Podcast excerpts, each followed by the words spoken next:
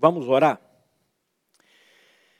Pai, nós queremos, antes de mais nada, te louvar, te agradecer, porque em Cristo Jesus nós somos tornados novas criaturas. Como é bom, Pai, saber que o seu amado Filho consumou essa obra na cruz do Calvário. Mas, Pai, nós ainda temos uma alma que precisa ser tratada diariamente pela cruz. Trata conosco, Pai para que possamos usar a nossa língua para edificação das pessoas, para edificação dos nossos irmãos, para que possamos transmitir graça, como diz a tua palavra, a todos que nos ouvem. Faz isso, Pai, primeiramente na minha vida, na vida também dos meus irmãos. Trata, Pai, com a tua igreja. É o que nós te pedimos nessa manhã, em nome de Jesus. Amém. Língua santa Vamos ler juntos Efésios 4, 29. Não saia da vossa boca nenhuma palavra torpe, e sim unicamente a que for boa para a edificação, conforme a necessidade, e assim transmita graça aos que ouvem. Eu não sei se eu estou ficando surdo, se é por causa do som, mas eu só ouvi a voz do pastor Glênio. Vamos ler de novo? Não saia da vossa boca nenhuma palavra torpe, e sim unicamente a que for boa para edificação, conforme a necessidade, e assim transmita graça aos que ouvem. Santa Língua, ou melhor, Língua Santa, é uma série de estudos a respeito desse órgão tão pequeno do corpo humano, a língua. A palavra de Deus a compara a um leme de navio e a brida, o freio que se põe na boca de cavalos. Em ambos os casos, trata-se de algo muito pequeno, mas que tem grande poder. Muda o curso de um enorme transatlântico e mantém sob o controle o cavalo com toda a sua força.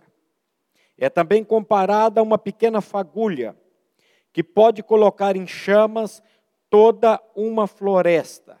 Tiago, capítulo 3, versículo 6, a parte A, diz assim: Ora, a língua é fogo, é mundo de iniquidade. A língua está situada entre os membros do nosso corpo e contamina o corpo inteiro. É tão pequenininha Segundo o Google, não passa de 10 centímetros. Agora, dizem também as más línguas que algumas pessoas, quando morrerem, vão precisar de dois caixão: um para o corpo e o outro para a língua. Mas é tão pequenininha. Como que algo tão pequeno, presta atenção no que a palavra de Deus está dizendo, pode contaminar todo o corpo. Eu creio que as doenças psicossomáticas, elas começam na mente. Mas elas exteriorizam, ou melhor dizendo, elas potencializam no corpo pela língua. Olha, como diz os meninos da base, olha. Começa na mente, mas ela potencializa na língua. Gente, essa tal de língua ou da língua é terrível. Antes de eu começar a murmurar, eu já começo a pensar em murmurar. Hoje eu vinha vindo e minha mulher atrasou, ela resolveu vir comigo, e aí eu já começo a ficar, eu tenho um problema sério com horário. Eu sou doente, eu tenho um irmão que é pior do que eu. Então, se você marcou às 9 horas comigo, eu já, pelo menos 10, 15 minutos antes, eu já estou querendo encostar. E eu vim já pensando, não vai ter vaga no estacionamento da igreja. E ela falou: Você quer apostar que vai ter? Eu falei: Eu não vou apostar, não, mas e aí você pega uns esquerdistas ali naquela Higienópolis, você fica com o carro.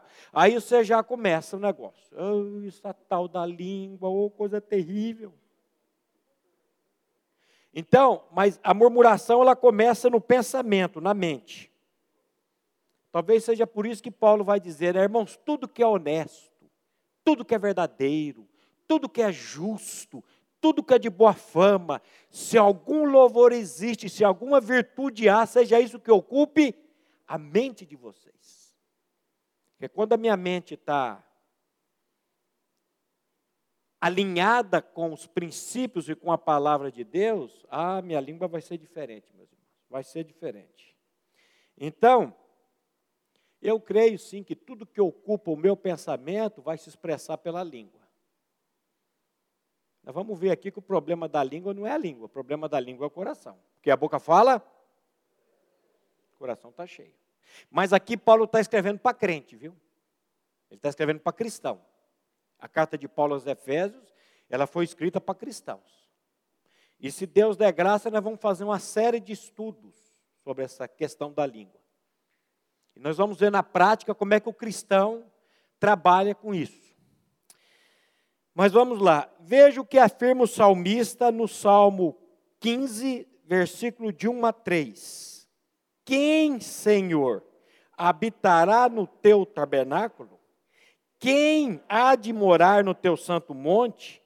O que vive com integridade e pratica justiça e de coração fala a verdade, e que não difama com a sua língua, não faz mal ao próximo, nem lança injúria contra o seu vizinho. E agora? E agora, meus irmãos? Quem aqui está apto para fazer isso em toda a sua plenitude? Olha, quem que vai habitar no monte do Senhor? Ele diz aí, primeiro, aquele que vive com integridade. Segundo, o que pratica justiça. Terceiro, de coração fala a verdade. Quarto, não difama com a língua. Quinto, não faz mal ao próximo. E sexto, não lança injúria contra o seu vizinho. Segundo o texto, só quem faz isso vai habitar no tabernáculo do Senhor. Por isso que nós precisamos nascer de novo. Por isso. Porque ninguém, por nascimento natural, tem capacidade de fazer isso. O que, que nós vimos hoje aqui atrás? o testemunho exterior de um novo nascimento que houve no interior. É isso que nós vimos hoje aqui.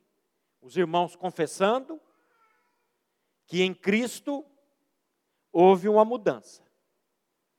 Então, sem novo nascimento, sem troca de coração, não adianta. Não adianta. A fala é dos fatores biológicos que mais distingue o homem dos animais.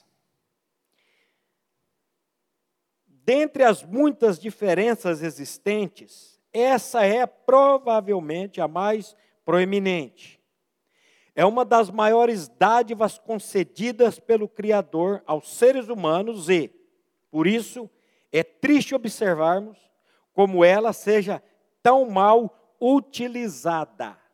Estamos falando alguma coisa fora?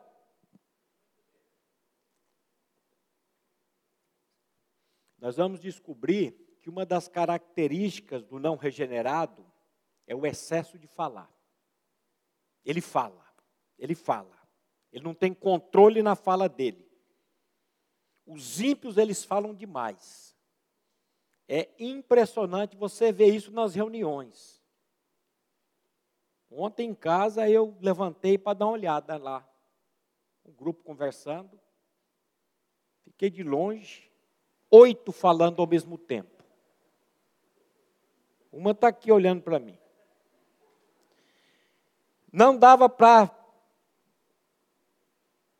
entender nada lá e não dava para ouvir nada aqui. Falei, amor, vamos para o quarto? Mas não resolveu muita coisa também não. Mas essa coisa da fala é uma coisa terrível. Mas o ímpio, nós vamos descobrir aqui que o nascido de novo, o regenerado, ele fala menos do que o ímpio. Olha, é. ele tem domínio próprio. Porque essa, essa coisa da fala, ela é interessante. Por que, que nós gostamos de falar? Por causa do nosso ego.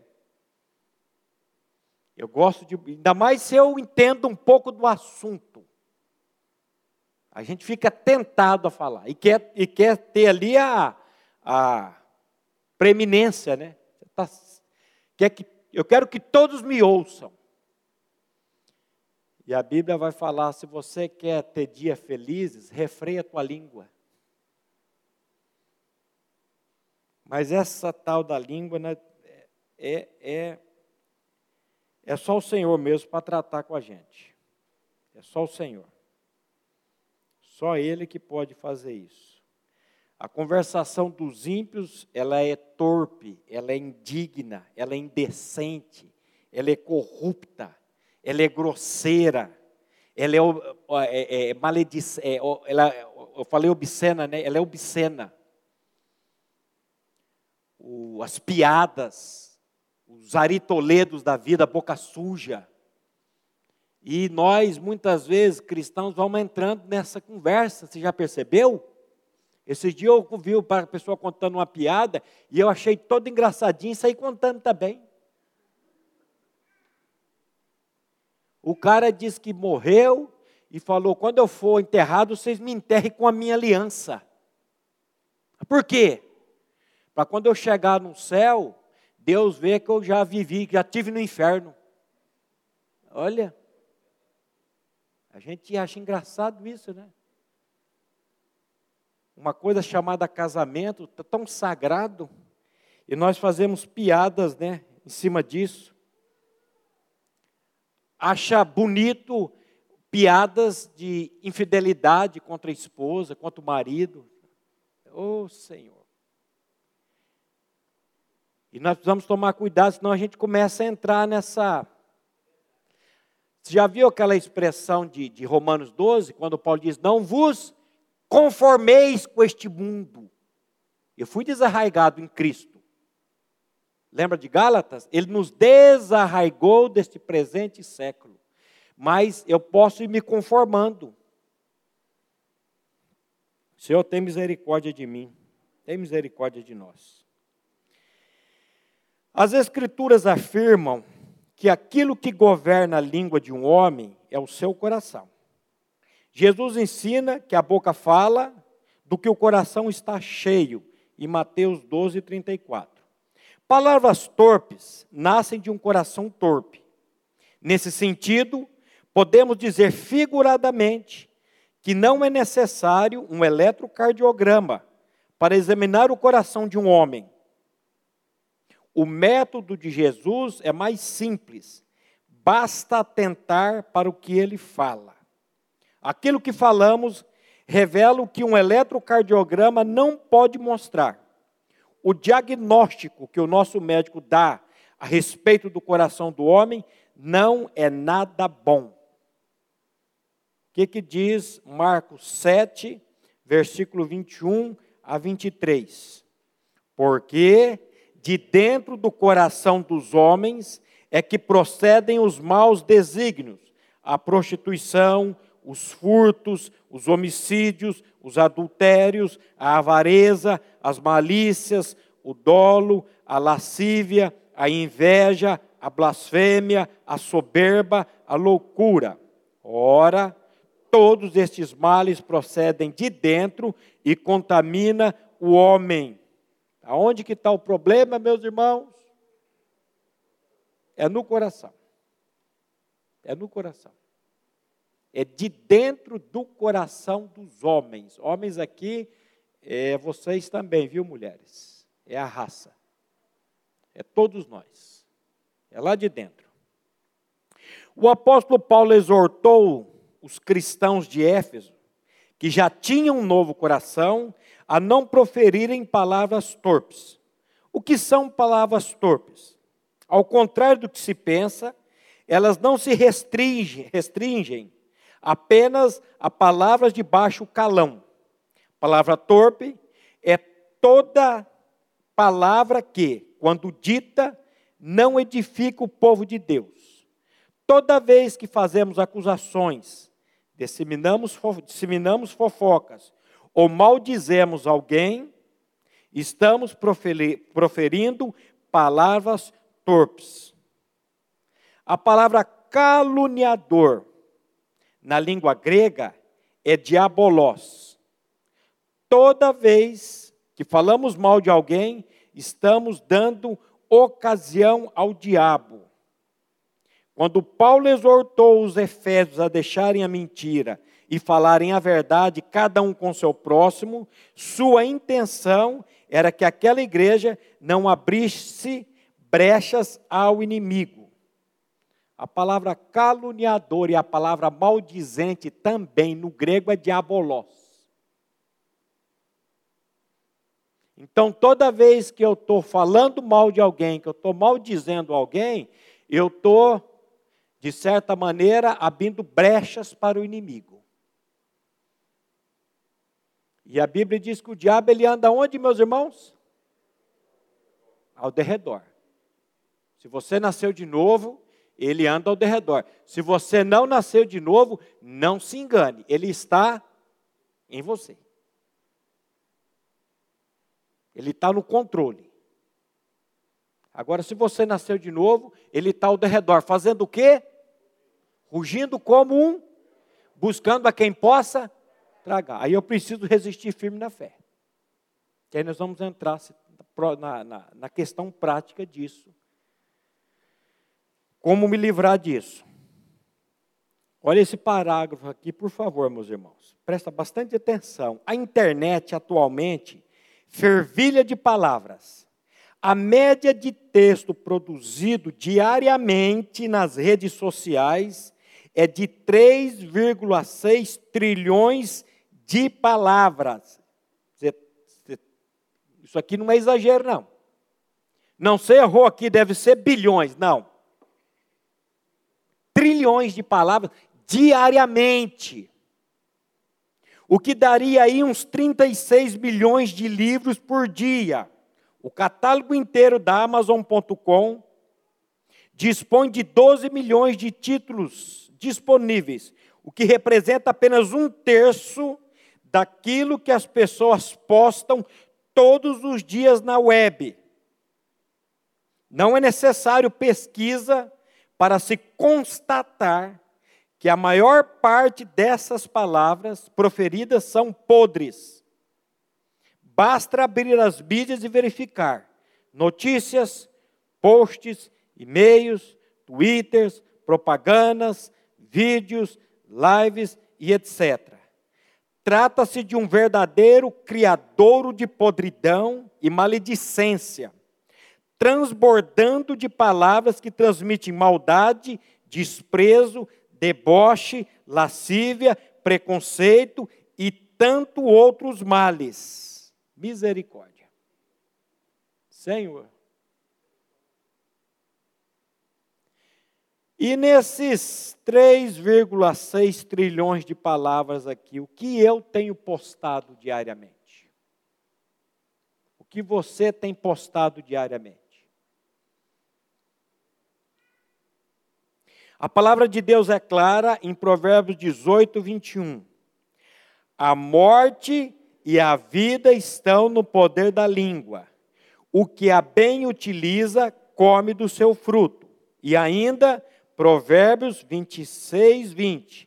Sem lenha o fogo se apaga, e não havendo maldizente, cessa a contenda. O cristão precisa ser cauteloso com tudo aquilo que posta e lê, pois a internet é uma terra sem lei, onde cada um diz o que bem entende, sem precisar se identificar ou justificar a sua fala. Eu estou aqui em casa, sentado do outro lado, e eu vou falando aqui, ninguém está me vendo, e eu posso falar o que eu quiser. Será que eu posso falar o que eu quiser?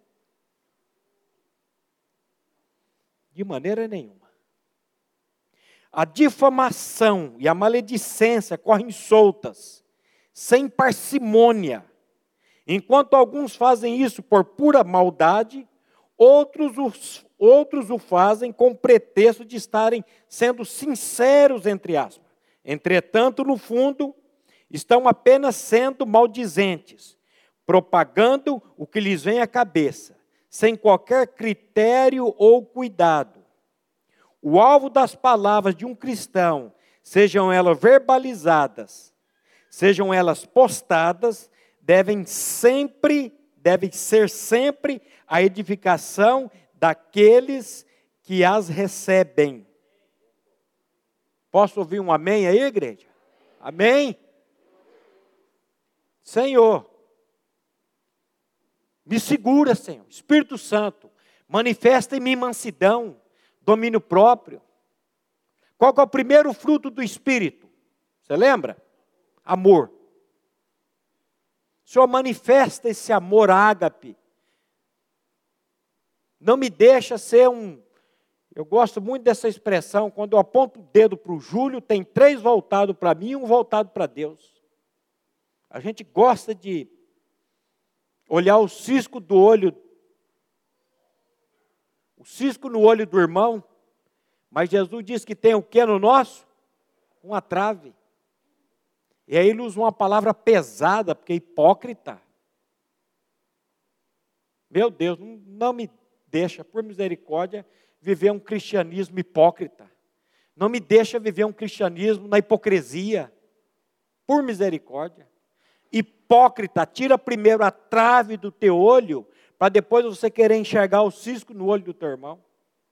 E é só o Senhor, meus irmãos, que pode fazer isso. Só Ele. Se Ele não fizer.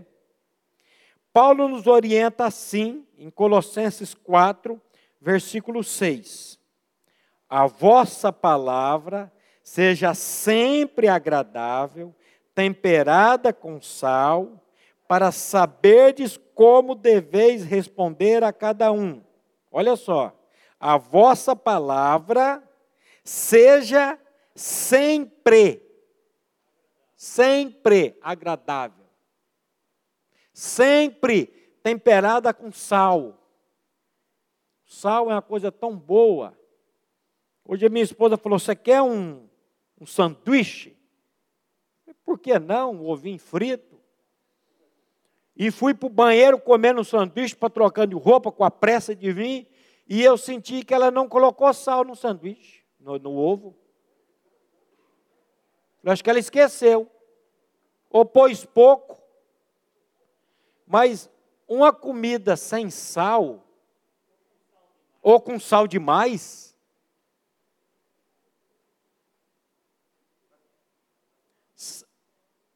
precisa ter esse tempero do sal. E esse tempero aqui, da palavra, quem dá é o Espírito Santo. É o Espírito Santo. É o Espírito Santo.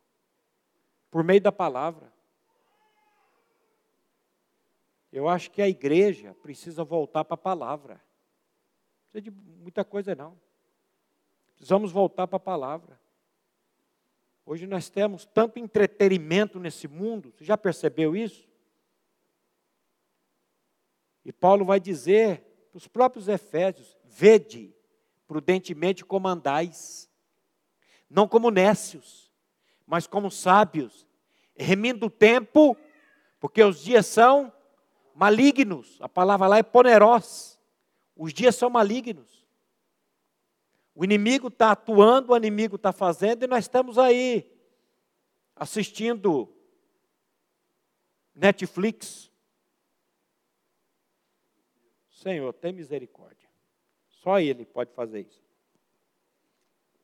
Então, meus irmãos, palavra sempre agradável, temperada com sal, para você saber responder a cada um.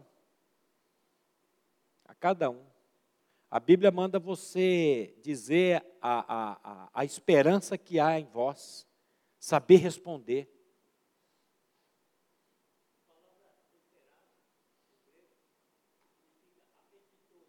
Apetitoso. É. É. Pastor Glênio está falando, os irmãos na internet às vezes não ouvem, que a palavra temperada no grego, ela é apetitoso. Quando eu vejo o profeta Jeremias dizendo assim: Achadas tuas palavras, logo as comi, e elas foram alegria e gozo por meu coração. Qual tem sido a minha apetite, meus irmãos? Qual tem sido o apetite de vocês? O que, que nós estamos comendo? Essa palavra no grego aqui, palavra torpe, é saprós.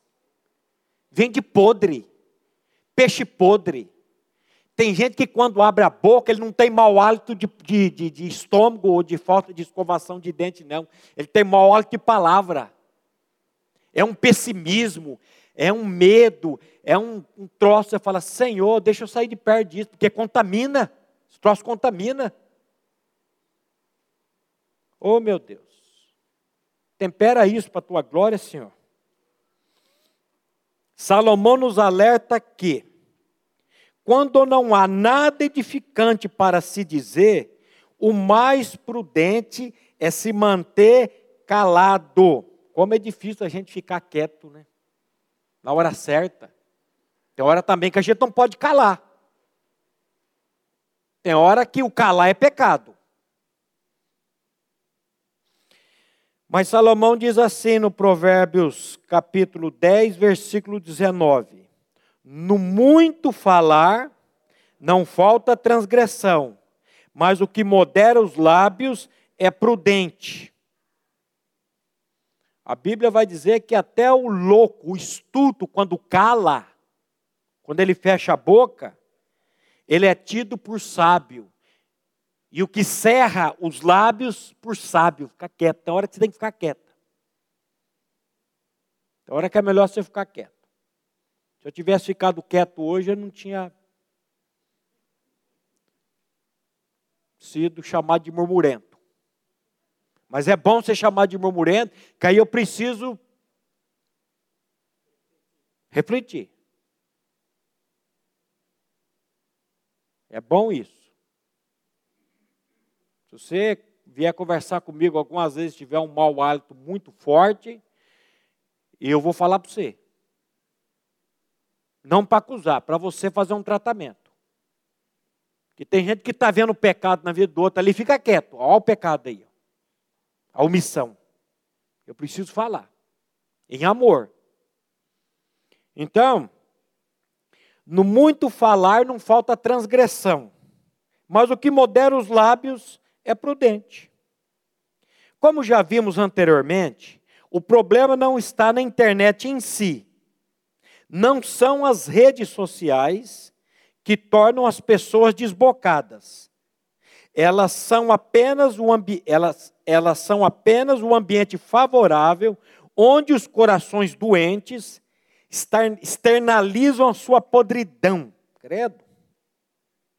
Antes de ferirmos qualquer, antes de proferirmos qualquer palavra, devemos ter em mente que todas elas, sem exceção, ficarão registradas e nos trarão consequências. O que, que Jesus diz em Mateus 12, versículo 36? Digo-vos que toda palavra frívola que proferirem os homens, delas darão conta no dia do juízo. Misericórdia. Toda palavra frívola que os homens proferirem, vão dar conta dela no dia do juízo. Jesus disse que com a medida que eu medir você, eu vou ser medido também. Essas palavras de Jesus deveriam encher os nossos corações de temor. Quantas palavras frívolas, sem qualquer valor, deve haver entre as 3,6 trilhões que são postadas diariamente Quantas, meus irmãos? Fala para mim. E dessas aqui, quantas eu tenho postado diariamente para ferir o outro? Quanta inutilidade nas coisas que postamos em redes sociais ou nos comentários que fazemos diariamente? E quanto aos vídeos que acessamos e compartilhamos? Os que forem achados culpados, inclusive eu, terão que prestar conta de cada uma delas. Misericórdia. Misericórdia, Senhor. Nós vamos dar conta no dia de tudo isso que nós temos compartilhado. Nós temos vendo aí nos grupos quantas vezes eu tive que mandar no particular, irmão, isso que você acabou de postar é fake. Isso não é verdade.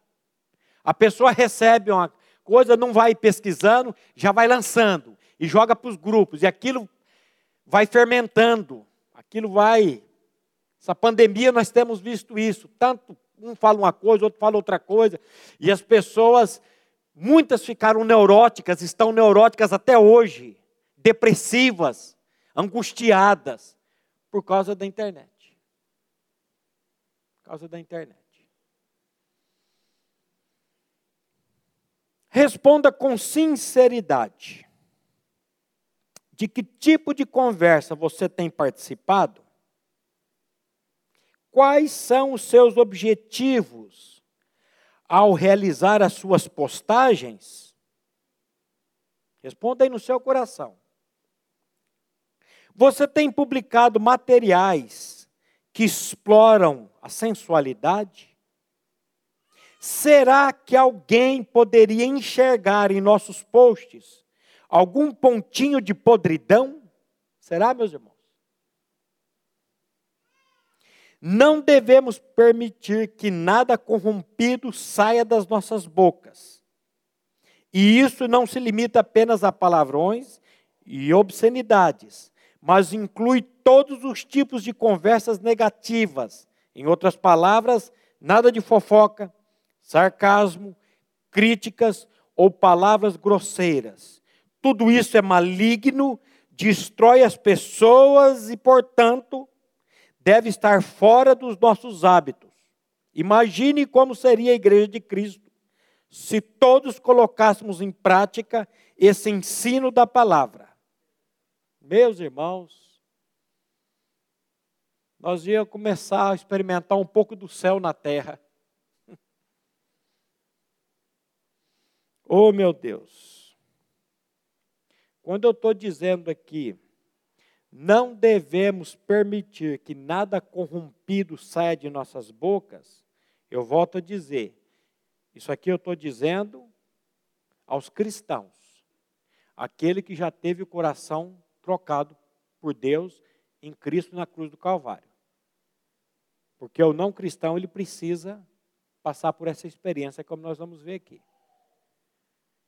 Eu que já fui, que eu creio na minha troca de coração em Cristo Jesus. Eu preciso me colocar diante de Deus. A Bíblia diz que na luz nós vemos a luz. Eu preciso me colocar diante de Deus, eu preciso me colocar diante da palavra. Tem aí um certo perigo nessa questão de memorização da palavra. Às vezes, antigamente as pessoas exigiam muita memorização da palavra, mas era só aquela coisa de, de. Mas nós precisamos memorizar a palavra. Eu tenho. As pessoas falam, nossa, pastor, você tem uma mente tão boa de ver. Não tenho. Eu tenho problema de memorização, tive problemas em estudar, fiz três eletros de cabeça eu tenho 28 pontos na cabeça, eu estou todo estrupiado. Eu tenho um problema de, de, de guardar as coisas sério. Mas como é que você tem alguns versículos aí? Memorização. Anota num papelzinho, começa a ler uma carta, da, um livro da Bíblia. E nunca leia a palavra de Deus sem antes fazer uma oração. Espírito Santo de Deus, abra os olhos do meu entendimento, abra os olhos do meu coração para que eu enxergue além da letra, eu quero enxergar o autor. Eu não quero ficar com logos, eu preciso do rema, eu preciso da revelação desse logos. Só que eu só vou ter o rema com o contato com logos, não tem como. Mas, Senhor, abre os meus olhos. E, Espírito, aquilo que o Senhor quer tratar comigo, Faz eu parar no versículo. E você vai lendo. E tem uma hora que o Espírito vai pegar ali, ó, pss, é aqui. Pegue um papel, anote o versículo. Hoje eu vou dizer uma coisa: o ser humano, nós não vivemos mais sem esse troço. É uma dependência em cima disso. Você está dormindo, ele já, você vai lá ver quem que mandou, o que que mandou. Nós precisamos desmamar desse troço. E os nossos filhos, quando eu vejo uma criança pequena com celular, eu falo, o pai e a mãe não sabem o mal, o mal que está fazendo ao filho. Mas anotar o texto da palavra e começar a memorizando ele, falando ele, confessando ele, até que ele seja internalizado. A espada do Espírito é a palavra. Se eu não tenho a palavra no meu coração, como é que o Espírito vai tratar? Então, ganhe tempo com a palavra, meu irmão, por misericórdia.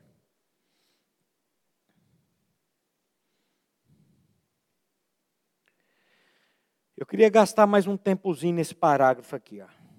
Responda com sinceridade. De que tipo de conversa você tem participado? Quais são os seus objetivos ao realizar as suas postagens? Você tem publicado materiais que exploram a sensualidade? Responda aí no seu coração. Eu não entendo como é que pessoas que se dizem cristãs tem coragem de fazer alguns, algumas postagens na internet de fotos sensuais. Eu sei que às vezes na empolgação, né? A pessoa está lá na academia, está todo lá malhado, suado, e ele tira aquilo. Mas não fica bravo comigo, não. Analise no seu coração. Quando você tira uma foto sensual numa academia ou em qualquer outro local e você coloca aquilo na internet, qual que é a intenção do seu coração?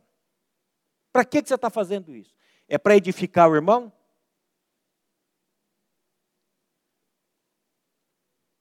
Vamos aí. Pastor, você tem vasculhado a vida das pessoas? Não tenho, não, mas eu tenho ouvido um pouquinho aqui, um pouquinho acolá. Ó, oh, você viu o que o irmão postou? Vi não. Faz 10 anos que eu não entro em Facebook, não posto nada.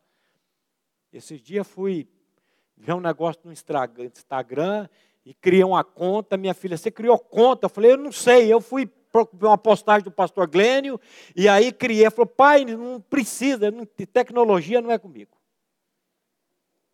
Mas a gente vai ouvir. Você viu que o irmão fulano eu não vi, não. E quando eu escuto isso, eu falo, o Senhor tem misericórdia. Primeiro de mim. Primeiro de mim. Tem misericórdia.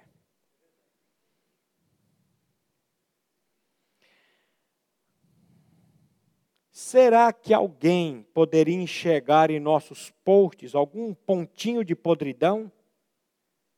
A pessoa disse recentemente para mim: você viu que algumas irmãzinhas lá da igreja têm postado nas redes? Quando ele fala irmãzinhas, desculpa olhar para você, Melinha, mas as irmãzinhas são as velhinhas, mas não é Melinha, não. Quando ele fala as irmãzinhas, ele falou, é as irmãs que tinham que estar tá dando testemunho para as mais novas. Eu falei, não vi não, irmão.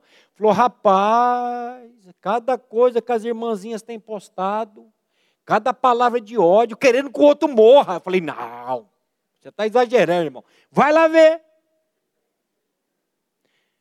Ô oh, Senhor, tem misericórdia. O que que nós estamos postando nas redes sociais? Porque se é 3,6 trilhões de palavras, olha, nós temos um, um cadinho de culpa nisso tudo, hein? Nós temos um cadinho de culpa nisso.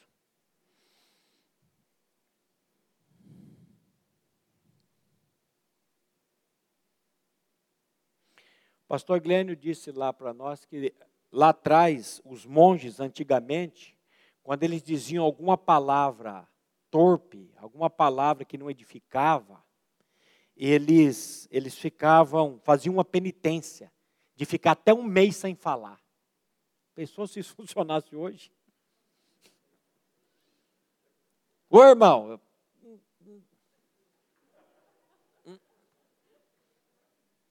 Quando eles falavam alguma palavra que não edificava, eles iam diante de Deus arrependidos, chorando, dizendo: Senhor, por que, que eu falei isso, Senhor? Senhor, tem misericórdia de mim. E você sabe que na hora do, do calor, você manda a postagem, manda aquele troço e depois aquilo fermenta de um jeito. E aí depois você fala: Senhor, por que, que eu fiz isso? Ah, se nós fizéssemos isso antes orássemos antes de fazer essas postagens, qualquer uma dessas coisas aí. Então, Senhor tem misericórdia. Fofocar nada mais é do que espalhar comentários desfavoráveis sobre alguém, ainda que esses comentários sejam verdadeiros. Geralmente a fofoca é baseada em rumores, o que torna esse pecado ainda pior. Em última instância, a fofoca alimenta o nosso ego, pois ao falarmos do defeito do outro, estamos nos considerando superiores a ele. Portanto, quando formos tentados a fofocar, devemos nos perguntar: o que vou dizer irá destruir ou edificar a pessoa sobre quem falarei? E quanto à calúnia, será que os cristãos caluniam? Sim, e muito. Caluniamos, por exemplo, ao afirmarmos que alguém não é um cristão de verdade simplesmente porque ele não segue as mesmas doutrinas que nós. Irmão, cuidado que você não conhece o coração das pessoas. Você não conhece o coração do outro. Com a medida que eu julgar, eu vou ser julgado. Às vezes eu vejo, a pessoa chega assim e fala assim: Irmão Maurício, está sabendo da última? Hum, quando fala isso, está sabendo da última? Você viu a irmã? Você viu o filho do irmão tal? Você viu o filho da irmã onde estava. Eu falei, irmão, para que, que você está querendo dizer isso? Não, para a gente orar. Ô boca de sapo do inferno. Para que que é, irmão? Porque ele já vê na minha reação. Para que, que você está me contando isso? Não, irmão, para a gente orar. Será que é para orar mesmo? Oh, meu Deus. Senhor, tem misericórdia. Essa língua podre Caluniamos também quando demos proporção exagerada ao pecado de alguém, fazendo a pessoa se sentir ainda pior. Aqui é o sentido de você piorar a imagem da pessoa expondo o pecado dela. O pastor Glenn contou para nós essa semana no livro do Philip Yancey, aquele maravilhosa graça, ele conta a história de uma mãe que usava a filha na prostituição, usava a filha na pedofilia para poder sobreviver. E uma pessoa, quando descobriu isso, foi conversar com essa mãe e falou: Por que, que você não procurou uma pessoa? Por que, que você não procurou ajuda? Por que, que você não foi numa igreja? E ela falou: Igreja? Se eu for numa igreja, eu já estou me sentindo terrível. Se eu for numa igreja falar um negócio desse, eles vão me massacrar mais ainda. Olha. Onde que era o lugar de acolhimento, é o lugar de julgamento hoje. Senhor, tem misericórdia. Senhor, tem misericórdia. Você está vendo que essa tal de língua, é, é, é, ela é pequena, mas ela faz um estrago tão grande. Tão grande. Paulo vai dizer que um pouco de fermento ele leveda toda a massa. E nós sofremos hoje por causa dessa, dessa, dessa tal dessa língua. Oh meu Deus, tira de mim todo esse espírito crítico. Só tira de mim toda maledicência por misericórdia. Espírito Santo, mostra revela o meu coração se eu tenho culpa nesse, nesses pecados aqui. E eu tenho certeza que o Espírito Santo ele vai ter prazer em mostrar, porque o Espírito Santo ele quer que você que creu cresça a cada dia, a perfeita varonilidade, a estatura da plenitude de Cristo. O Espírito Santo quer que você diminua e que Cristo cresça. E como é que você é um testemunho de Cristo com a língua podre dessa, com a língua maledicente dessa, só fofocando, só, ô oh, Senhor. É só a misericórdia do Senhor. Geralmente entendemos a mentira como sendo uma afirmação falsa. E provavelmente a maioria de nós evita esse tipo de pecado. No entanto, a calúnia nada mais é do que uma variante da mentira. Sempre que exageramos ou, ou omitimos parte da verdade a fim de denegrir uma pessoa, nós estamos, em última análise, caluniando ou mentindo não importa a forma, a mentira sempre revela a intenção de enganar. Portanto, antes de proferirmos qualquer palavra sobre alguém, devemos nos perguntar: isso é verdade? Mas a gente já quer logo disseminar o troço. Depois você lê a capa do boletim do pastor Glênio e tem uma frase que ele usa, usou nessa frase, que eu achei interessante, que diz assim: Nada é mais raro do que uma mentira solitária. Ó, não existe mentira solitária. Nada é mais raro do que uma mentira solitária, pois as mentiras germinam como pragas. Você mal conta uma e elas aparecem com centenas de filhotes em suas costas.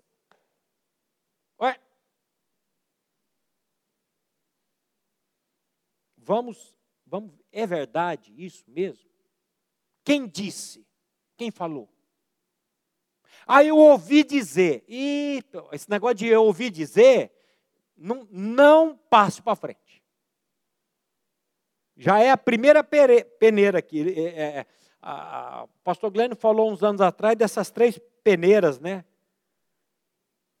Aquilo que eu ouvi, primeira peneira, é verdade? Preciso analisar, é verdade? É verdade. Segunda peneira, edifica. Eu falar isso vai edificar o irmão? Terceira peneira, é para a glória de Deus? Porque a Bíblia diz: quer comais, quer bebais ou façais outra coisa qualquer, fazer tudo para a glória de Deus. Se passar nessas três peneiras, aí você pode. Você pode até vai edificar, é verdade, vai edificar e é para a glória de Deus. A crítica, por sua vez, consiste em comentários negativos sobre uma pessoa, como por exemplo, ele passa o dia inteiro na frente da televisão. Todavia, por mais verdadeiros que sejam esses comentários, que esses comentários possam ser, antes de fazê-los, devemos nos perguntar: o que eu vou dizer é necessário? Essas palavras servirão para edificação de alguém? Como podemos ver, a língua é um órgão pequeno, mas que pode nos levar a pecar em várias ocasiões e de muitas maneiras diferentes, causando males aos irmãos e ao seio da igreja com I maiúsculo e a santidade do nosso Deus. Olha aí a gravidade da, do, do problema. Ora, se o real problema da língua está no coração, logo este é o órgão que deve ser tratado prioritariamente, não aquele. E qual a solução de Deus para esse mal? Ezequiel 36, 26 e 27. O que, que diz aí? Dar-vos-ei um coração novo, e porei dentro de vós um espírito novo, tirarei de vós o coração de pedra, e vos darei um coração de carne. Porei dentro de vós o meu espírito, e farei com que andeis dos meus estatutos, guardeis os meus juízos e os observeis. O método usado por Deus para o método usado por Deus para trocar o coração do homem foi a morte substitutiva e inclusiva de Jesus Cristo na cruz do Calvário. Ele, ao ser levantado naquela cruz, nos atraiu a si mesmo, como havia prometido em João 12, 32. E eu, quando for levantado da terra, atrairei todos a mim mesmo. Ao sermos incluídos em Cristo, na sua morte e ressurreição, tivemos o coração trocado. Tentar controlar a língua sem tratar a origem do problema, o coração, só gera frustração e leva o homem a uma vida de hipocrisia. Querer tratar com o problema da língua sem tratar, sem a regeneração, sem o novo nascimento, não vai adiantar. E aí você precisa fazer essa análise. Se eu realmente eu sou uma nova criatura em Cristo Jesus, eu tive a revelação dessa troca de coração, dessa minha inclusão no corpo de Cristo, ou eu sei disso só na minha mente? Será que isso já é uma realidade espiritual? Isso aí é o Espírito Santo que vai fazer na sua vida. Ninguém aqui, pastor Érico, ao batizar esses irmãos hoje aqui, ele não pôde olhar e dizer: Isso aqui é falso, isso aqui está mentindo, isso aqui decorou o que ele está dizendo ali. É o coração deles. Enganar as pessoas é fácil. Agora, não se aveste não. Vá diante do Espírito e pergunte para ele. Espírito Santo, eu sou uma nova criatura, meu coração realmente é um novo coração. Ele vai testificar isso. Deus tem prazer em salvar as pessoas. Deus amou o mundo de tal maneira que deu o filho dele. Judas diz: a piedade daqueles que estão na dúvida. Se você está na dúvida, meu irmão, coloque-se diante de Deus e Ele vai tratar com o seu coração. Devemos, portanto, guardar a língua, e não somente ela, mas sobretudo o coração, conforme orava Davi no Salmo 19, versículo 14. As palavras dos meus lábios e o meditar do meu coração sejam agradáveis na tua presença, Senhor, rocha minha e redentor meu. Olha aqui uma oração para você memorizá-la. Nós até cantamos isso. Senhor, que as palavras dos meus lábios, o meditar do meu coração, sejam agradáveis na tua presença. Ó, rocha minha e redentor meu. Precisamos desesperadamente que o Santo Espírito Espírito sonde diariamente os nossos corações, para que possamos viver de maneira, de maneira agradável a Deus e sermos testemunhas vivas em um mundo que jaz no maligno. Em nome de Jesus, amém. Meus irmãos, que o Senhor trate com conosco esse assunto tão sério, esse assunto tão importante que é a língua. Para a glória dele. Amém?